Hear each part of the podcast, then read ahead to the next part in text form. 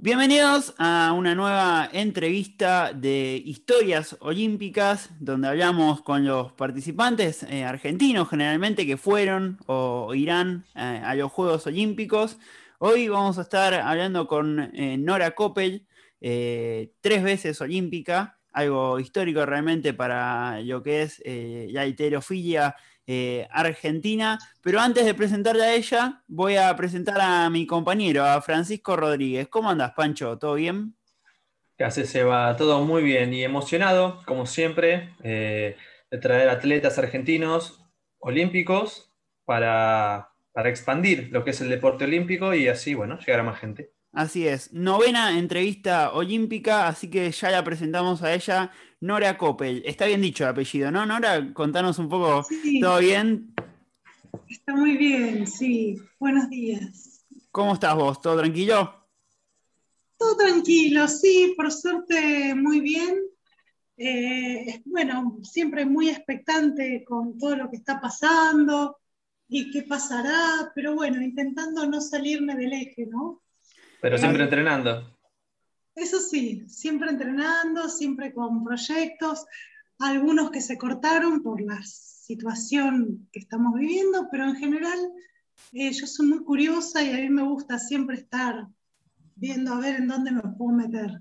Para quien no sabe, le contamos, eh, Nora Coppel fue a tres Juegos Olímpicos en eh, lo que es más conocido como levantamiento de pesas, también llamado alterofilia, eh, en Sydney 2000, Atenas 2004 y Beijing 2008. Eh, y hoy en día estás entrenando lo que vendría a ser CrossFit, ¿verdad? ¿O estoy equivocado?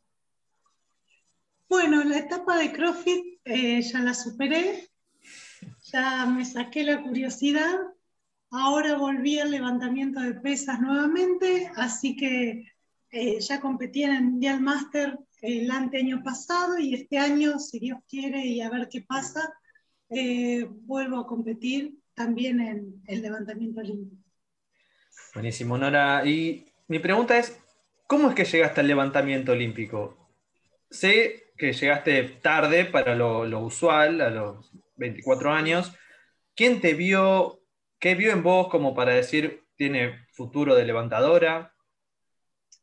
Eh, mira, yo eh, ya era una gimnasta retirada, pasé por el atletismo para ver si me gustaba y paralelamente estaba siempre haciendo cursos de preparación física, de musculación. Hice un curso con Horacio Anselmi eh, y me gustó el deporte, él presentaba todo lo que es levantamiento olímpico para usarlo como preparación física para los deportes. Y dije, bueno, quiero aprender un poco más. Eh, fui a un montón de lugares pidiendo a ver si me daban un lugar para aprender. Reboté en todos lados porque como yo ya era grande y decía, no, ¿qué vas a empezar un deporte? Hasta que llegué a Boca, hablé con Sergio Parra y me dijo, sí, bueno, venite a tal horario y empezamos. La idea era afianzar los conocimientos que yo tenía, nada más que para volcarlo en mis alumnos, ¿viste?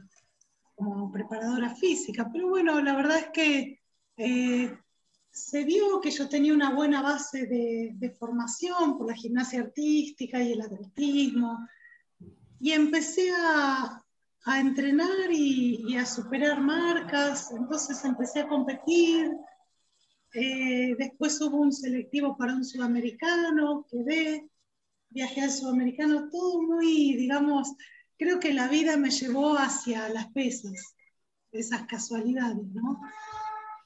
Y ibas mejorando, contás, eh, ibas poniendo nuevos objetivos, los ibas superando, eh, y llegó un momento que dijiste o te dijeron, eh, bueno, vamos por un poquito más, ¿no? Y ese un poquito más terminó siendo Juegos Olímpicos. ¿Cómo fue ese, ese punto de inflexión que existe, si existió, cómo fue y en qué momento se dio que vos dijiste, puedo llegar a un Juego Olímpico, puedo llegar a, este lugar? Sí, en realidad eh, para lo que fue Sydney 2000 yo tenía dos años de entrenamiento nada más. Eh, se hizo un selectivo sudamericano para conseguir la plaza Y a partir de haber conseguido la plaza, entre todas las atletas nacionales, eh, íbamos a hacer un par de torneos y la que más proyección tuviera en relación a las marcas iba a ser la que, bueno, la que se ganaba en la participación al Juego Olímpico. Y la verdad es que había atletas mucho mejores que yo, qué sé yo, pero fue estar en el lugar adecuado, en el momento indicado, como dicen. Me quedé con la plaza yo y así fue que, bueno, con mi entrenador Sergio Parra eh, tuvimos la, suerte de obtener un diploma olímpico. Impensado. Impensado. Bueno, eh, encima Sydney fue el primer torneo olímpico que permitió a las mujeres. ¿Crees que eso ayudó eh, a entrar a los Juegos Olímpicos? En tu caso, ¿no? En particular. Em, en realidad, eh, no sé, porque ya se venían haciendo muchos mundiales, ya había panamericanos, ya había sudamericanos. Digamos que se caía de maduro que iban a tener que participar las mujeres en un Juego Olímpico.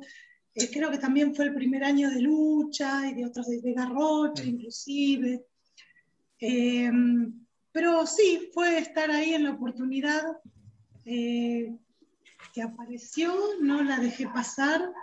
A todo esto yo ya tenía 26 años, así que a mí me daba muchísima vergüenza el hecho de hacer papelones o que me vaya mal. Yo todavía no tenía la técnica muy adquirida, siempre fui muy fuerte, pero todavía la técnica no estaba, así que había días que me caía de culo para atrás, días que me ponía la barra de moño. Yo decía, espero que no me suceda nada de eso el día que competir. Ahí van a decir, ¿para qué trajeron a esta vieja? ¿Y qué opinión te merece em, esta diferencia eh, a la hora de comenzar en un deporte olímpico entre los hombres, que bueno, eh, fueron muchos años antes, casi desde los primeros Juegos, y que las mujeres eh, hayan ingresado recién 100 años después? Eh, bueno, todas esas cosas particulares que se van dando en la vida, ¿no? Por ejemplo, en Cuba hace muy poquito que las mujeres pueden hacer levantamiento olímpico porque Fidel Castro no quería, no le gustaba. Entonces uno dice, wow, cuántas restricciones y qué raro, ¿no? Eh, también entiendo eh, que el Juego Olímpico también es un show televisivo y quizás la mujer no llame tanto la atención eh, como para tener sponsors y todo eso, como si es más vistoso en, los hombres, ¿no? Entiendo que podría venir por ese lado. ¿Vos tuviste complicaciones para conseguir eh, ayuda económica, sponsors en tus años olímpicos? Em, bueno, todo lo que es sponsors, la verdad que sí, porque las pesas femeninas nunca fueron muy atractivas. Sí, tenía la marca de productos Pulver, que la verdad que me, me dieron el oro y el moro, que gente muy buena. Eh, pero después, eh, para de contar. De todas formas, yo decía, bueno, teniendo un entrenador y teniendo mi barra, ya no necesito más nada, ¿no? Eh, yo tenía también la beca de la Secretaría de Deporte que se cobraba en forma muy irregular porque siempre, este, bueno, siempre se manejó de una manera a veces un poco desprolija, pero me permitió hacer todo lo que necesité. Así que eh, sí, faltó quizás un poquito más de holgura económica, pero no significa que, que hubiera sido necesaria nos metemos un poco en, esos primeros juegos en Sydney 2000, porque ingresar por primera vez eh, a un juego olímpico, a una villa olímpica, a, un estadio con la inauguración o lo que sea, es un evento que sin duda, con todo lo que estuvimos hablando hasta ahora, nos dijeron que es un evento que te marca un poco la vida, que te cambia eh, la percepción de lo que es el deporte. ¿Cómo lo viviste vos? Sí, la verdad que eh, con recuerdos maravillosos. En realidad, el atleta, o al menos en mi caso, yo estaba muy pendiente de entrenar, descansar, entrenar, descansar, y para mí la inauguración fue eh, una tortura, porque nos tuvieron parados mucho tiempo antes de ingresar al estadio, comimos una vianda así nomás, y yo necesito comer porque si no pierdo peso muy rápido y eso después se siente con la barra un montón. Eh, la disfruté un montón, pero también yo decía, ay, sé que mañana tengo que entrenar y esto me va a jugar en contra, ¿no? Encima hacía calor, eh, nos habían puesto un uniforme con zapato de taco, yo tenía las rodillas detonadas. Eh, fue un poco, fue como todo, el drama y la comedia. Mm, complicado. ¿Y cómo te sentiste en tu primera competición olímpica en Sydney? Y fue maravilloso, yo sabía que en mi casa estaban viendo en directo todos, este, no había celular, no había nada, ¿no? Pero yo sabía que mamá, papá, mis hermanas estaban mirándonos y apostando por, por mi alegría, porque no iba a buscar más que eso, yo iba a buscar alegría. Así que la verdad que lo recuerdo muy, muy gratamente. Esos premios que, que uno recibe en la vida y después decir, bueno, ya me puedo morir. Ya está. ¿Nervios? ¿Nervios? ¿Había nervios? Sí, sí, sobre todo ya te digo, como yo era grande, tenía mucho miedo a hacer papelones, porque que haga papelones una persona joven no es tanto problema. Pero, viste, eh, cargar con la edad y todo eso, eh, me daba más vergüenza a la edad que otra cosa. Estaba muy pendiente de eso, viste. Nora, corregime si me equivoco, en Sydney estuviste en la categoría hasta 63 kilos. Sí. ¿Verdad? Estuviste, según estoy leyendo, a 60 kilos de la primera deportista, de, la, bueno, del oro.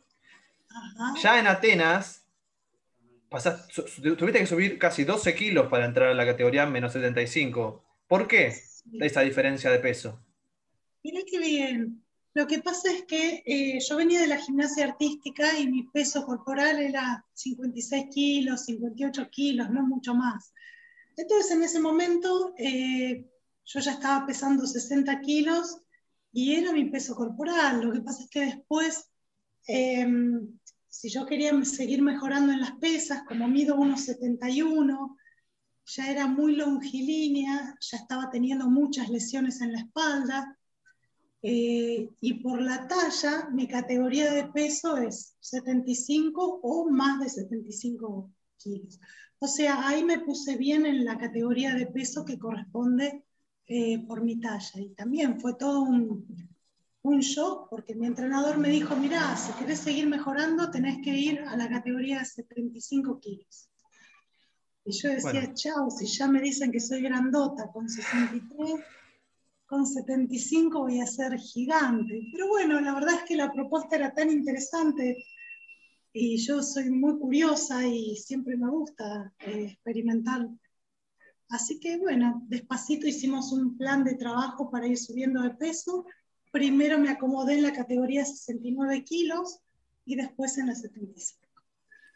Siguiendo un poco con el recorrido olímpico, eh, llega a Atenas 2004, después unos juegos también especiales porque vuelve eh, a Grecia los Juegos Olímpicos. Eh, ¿Cómo los viviste? ¿Qué sensaciones te quedaron de aquel juego? Porque ya venías con experiencia y lograste un resultado que, como vos dijiste hace un rato, fue sorprendente, ¿no? Sí, bueno, ya Atenas era como ir un poquito más afianzada, ya tenía seis años de entrenamiento, entonces, o cinco, que igual deportivamente todavía es eh, muy joven, ¿no? Pero ya estaba más afianzada, ya tenía medallas panamericanas, ya tenía récords, ya tenía otra, otra chapa, digamos, para poder eh, pararme en el tablado olímpico y mirar en los entrenamientos a mis rivales, eh, por supuesto hubo mucha diferencia también, pero no tanto porque quedé novena también, mi envión fue muy bueno. Eh, y estamos hablando de, bueno, una categoría sumamente difícil, ¿no? Las mujeres se ponen muy fuertes Y la verdad que fue, sí, un, flash haber estado en Atenas, que es la cuna del deporte, ¿no? Justo en, esos juegos eh, se rompió el maleficio argentino de la medalla de oro que no se ganaba desde el 52.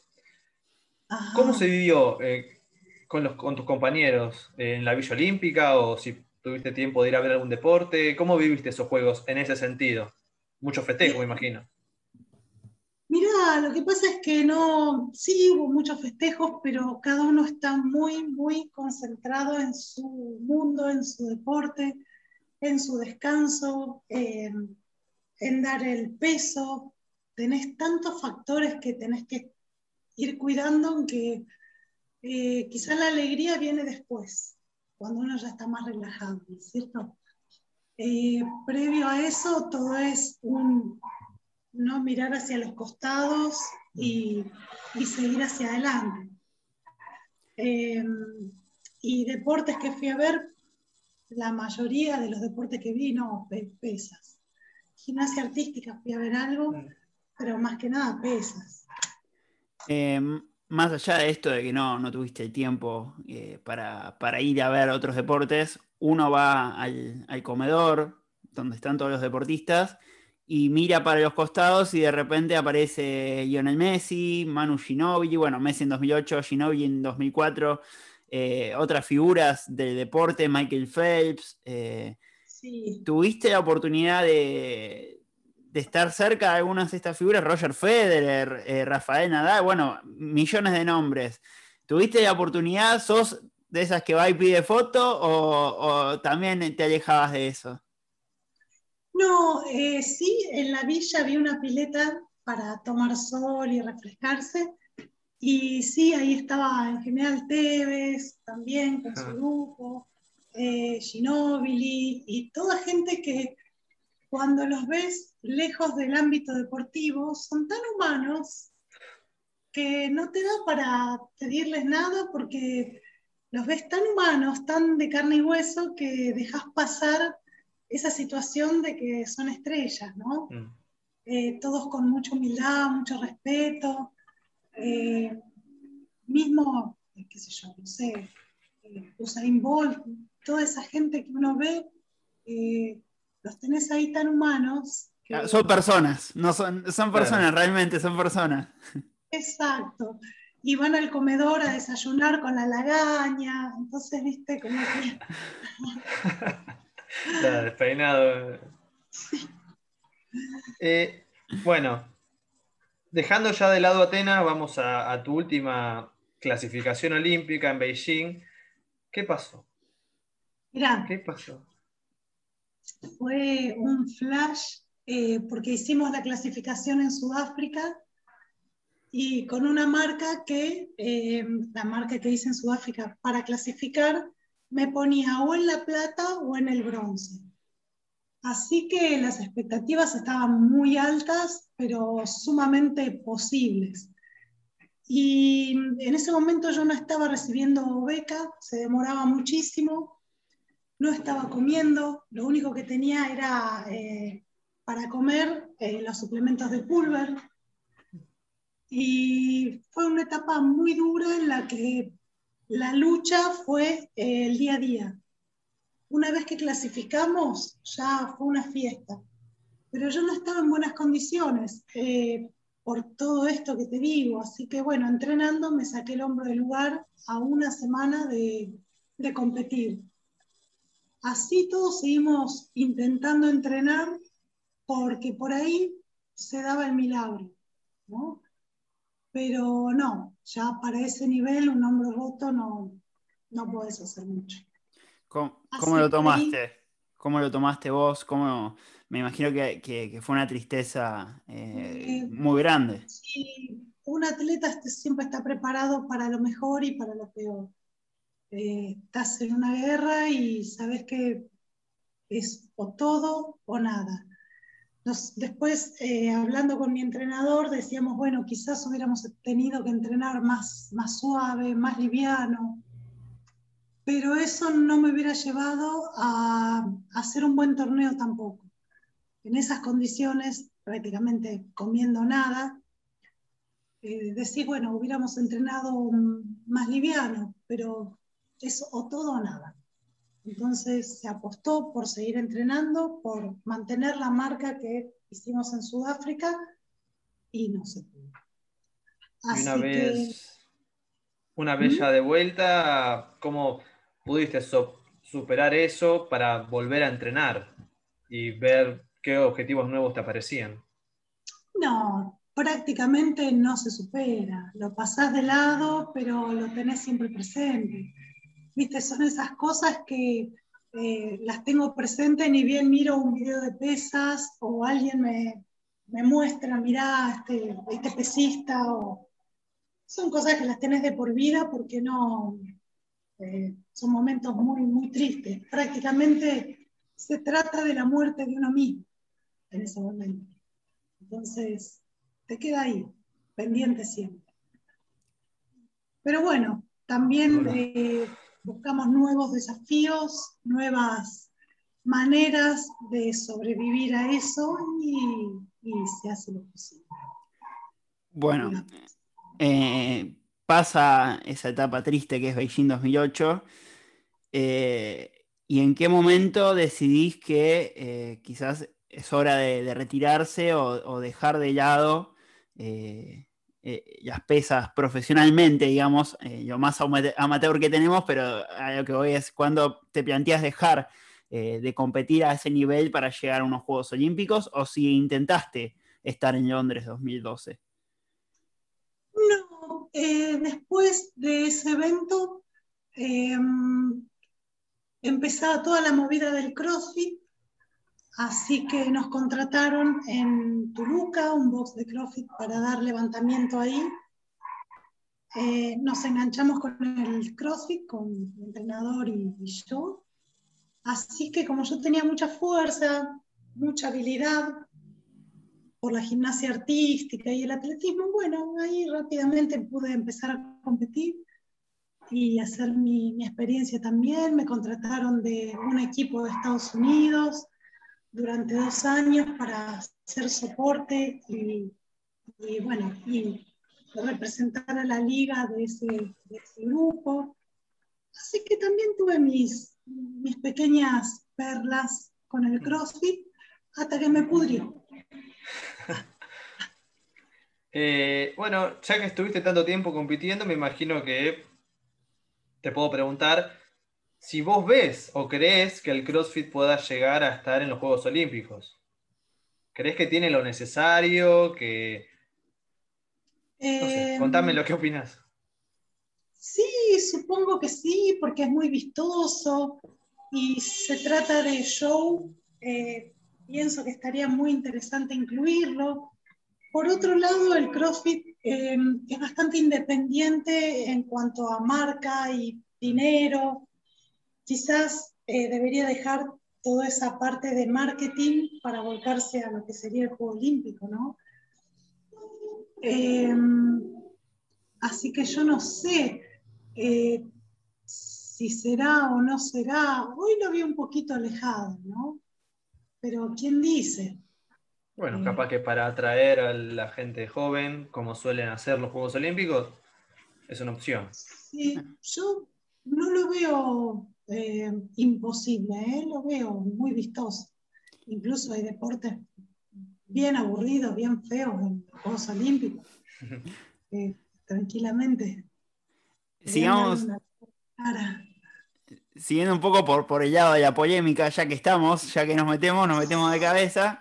Eh, últimamente eh, el levantamiento de pesas, la federación sobre todo, está teniendo muchos problemas eh, con el Comité Olímpico Internacional eh, por varios casos de doping o, un supuesto uso intencional del doping en atletas y que hasta el Comité Olímpico Internacional está amenazando con retirar el deporte de los Juegos Olímpicos. ¿Cómo lo ves, eh, cómo lo ves esto? Eh, ¿Cómo fue tu experiencia eh, deportivamente hablando? Si te tengo que responder de manera políticamente correcta, te digo que desastre eh, juego limpio eh, debería ser para todo el mundo igual, pero sinceramente es una gran farsa. De hecho, hay países que no tienen restricciones de ningún tipo con respecto a los controles antidoping. hay mucho arreglo, incluso, de algunos países, tanto con la Federación Internacional de Levantamiento Olímpico como con eh, el Comité Olímpico Internacional, que están al tanto de todas las eh, este tipo de situaciones. Ahora han hecho 220 de, arranque de snatch en un movimiento, supuestamente sin tomar esteroides. Entonces, si tomara esteroides iría a 400 kilos. O sea, ya, ya es eh, ya es una tomada de pelo, mientras que hay otros atletas que sí tienen que pasar por el control antidoping, y bueno, ya tienen marcas más reales, ¿no? 140 eh, kilos, la diferencia es abismal. Eh, yo creo que mm, debería ser o para todos lo mismo, que tomen todos, o eh, restricciones para todos, pero de la misma manera, ¿no? No voy a ser hipócrita. Ya, esto ya es algo que a voces, el que está dentro del deporte lo sabe, ¿no? ¿Qué te puedo Sí, después alguien va a caer positivo, eh, con un control, pero va a ser el perejil para, para seguir con el circo. Un atleta suspendido es una persona que tiene que pagar una multa en dólares tremenda. Es un, es un gran circo y una gran manera de recaudar dinero. Para algunos sí y para otros. Esperemos que se normalice y que, por favor, no saquen levantamiento de pesas del programa olímpico. Y la verdad que es, eh, sería una pavada, pero bueno, ¿qué va a ser?